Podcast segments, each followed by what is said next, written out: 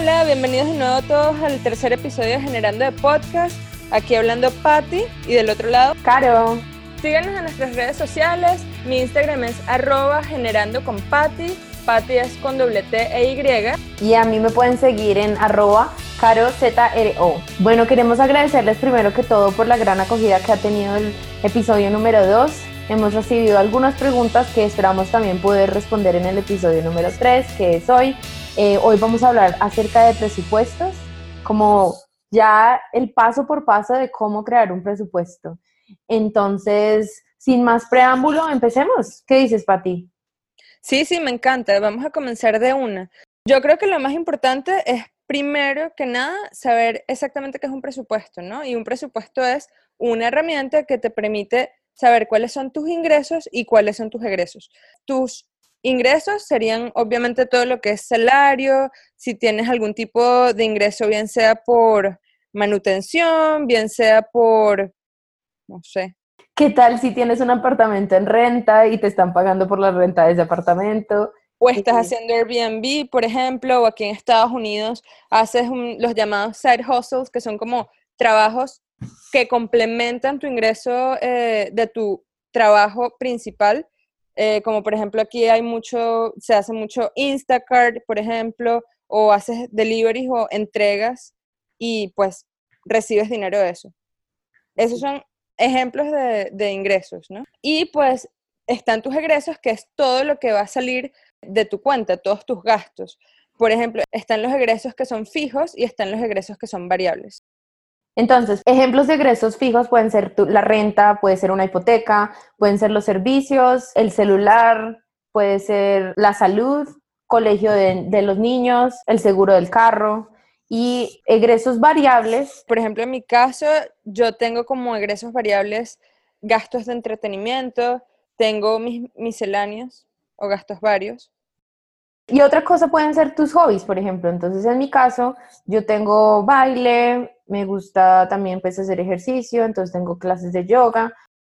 Entonces, esos pueden ser algunos ejemplos de egresos variables. Otra cosa importante de un presupuesto es que es súper importante que los egresos nunca sean mayores a los ingresos. Si tú haces tu presupuesto, pues digamos, el presupuesto más básico, ¿no? Tus ingresos menos tus egresos, y te das cuenta que tus egresos son mucho mayores que tus ingresos, entonces allí tienes que reevaluar tus gastos y ver qué gastos tienes que recortar para que tus ingresos sean mayores a tus egresos.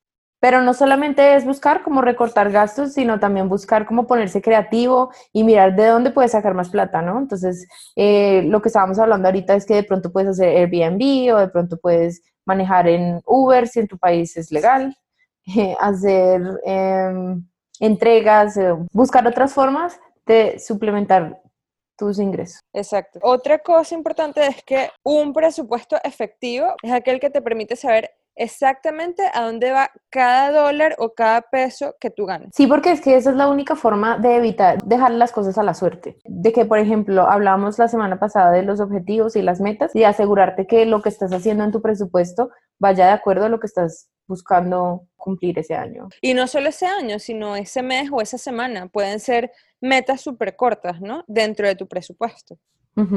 Entonces, bueno, como muchos saben, o capaz no, hay muchos tipos de, presupuestos. Pero Caro y yo decidimos hablar del presupuesto que a las dos nos ha funcionado más y que para nosotras es el más efectivo.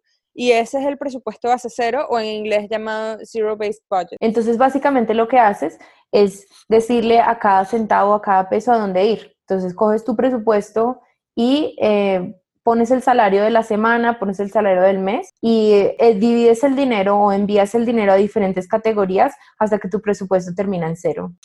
Sí, eh, bueno, no el salario, sino que básicamente tus ingresos menos tus egresos tienen que siempre dar cero. Esa es la idea del presupuesto base cero. ¿Y por qué es esto? Porque básicamente cada dólar o cada peso en tu presupuesto va a tener una función, bien sea pagar cuentas, cubrir gastos variables, ahorrar o pagar deudas, por ejemplo. Entonces, bueno, Pati, yo quiero contarte más o menos qué categorías tengo yo y pues me gustaría como que viéramos qué tal, si difiere o, cómo haces tú tu presupuesto. Bueno, en mi caso, yo tengo diferentes categorías en las cuales incluyo algo también que llamo sinking funds, que son fondos que se hunden, traduciría, pero son fondos más bien que se van gastando a lo largo del año o es como un ahorro pequeño que se utiliza para hacer un pago grande que sucede una vez al año, por ejemplo, como mi salud, yo la pago una vez al año en enero. Entre otros gastos que tengo, tengo pues mi renta, los servicios, el internet, mi celular. Entonces los gastos, esos son los gastos fijos que tengo. Después tengo unos gastos fijos que varían en cantidad, pero que yo sé que tengo que pagar todos los meses, como el mercado. Tengo una categoría específica para cosas de limpieza, tipo jabón de ropa y cosas personales también. Entonces, sí, esos son algunos de mis gastos fijos y variables. Y en, dentro de mi presupuesto tengo el pago de mi última deuda, que es la tarjeta de crédito. Este es un pago que hago todos los meses y que es el resultado de mi eh, bola de nieve para pagar deudas. Entonces, todos los meses yo tengo un pago fijo que hago a mi tarjeta de crédito y como mi meta es pagar deuda, entonces yo termino de hacer todo mi presupuesto y lo que me quede de excedente se lo meto a la tarjeta de crédito. Sin embargo, pues esto es porque soy yo, porque es mi, mi meta es pagar deuda más rápidamente. Entonces, este es un dinero que una persona que no tenga deuda, por ejemplo, lo puede invertir o lo puede eh, ahorrar para un viaje o puede darle otro fin. Claro, y es que un presupuesto es algo súper personal. Básicamente tiene que ser el reflejo de todas tus metas financieras. Exactamente, sí porque tú le vas a decir al dinero a dónde ir, tú le vas a decir al dinero cuáles son tus prioridades y vas a cubrir eso. ¿Tú haces algo diferente para ti? O sea, el tuyo se ve diferente.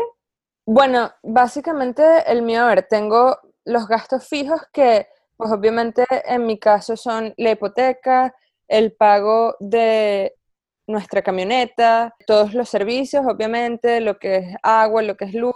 Incluyo entre servicios también Netflix, por ejemplo, o cualquier tipo de suscripción que tengamos, en nuestro caso lo consideramos un servicio, entonces eso cae bajo gastos fijos y ya luego eh, mis gastos o nuestros gastos variables serían, por ejemplo, el mercado, eh, gastos varios, gasolina. Tenemos también como entre nuestros gastos varios una categoría especialmente para entretenimiento y para nosotros entretenimiento es bien sea ir a hacer alguna actividad que nos entretenga, que sea divertida, o también incluimos comer fuera. O sea, ir a un restaurante, eso lo incluimos dentro de nuestro presupuesto de entretenimiento. Bueno, y creo que con esto concluimos la parte 1 del episodio número 3. Gracias por haberse conectado hoy. Y en la parte número 2, que sale este viernes a la 1 de la tarde, les vamos a dar algunos tips que los van a ayudar a mantenerse en el presupuesto para poder cumplir sus metas financieras. Vamos a hablar un poquito acerca de sinking funds, vamos a hablar un poquito del manejo del efectivo versus tarjetas y de cómo nosotras llevamos un registro de nuestros gastos. Entonces, por favor, no olviden seguirnos en nuestras redes sociales, arroba carozro y sigan a Patti en arroba generando con Patti, Patti con doble T e Y. Y también descárguense la aplicación de Podbean y ahí pueden seguirnos también y les va a llegar una notificación cada vez que subamos un nuevo episodio. Entonces les agradecemos muchísimo por la sintonía, les agradecemos su tiempo, esperamos que tengan un maravilloso comienzo de semana y nos vemos el viernes a la una de la tarde para la parte número 2 de Generando de Podcast, episodio número 3. Chao, chao.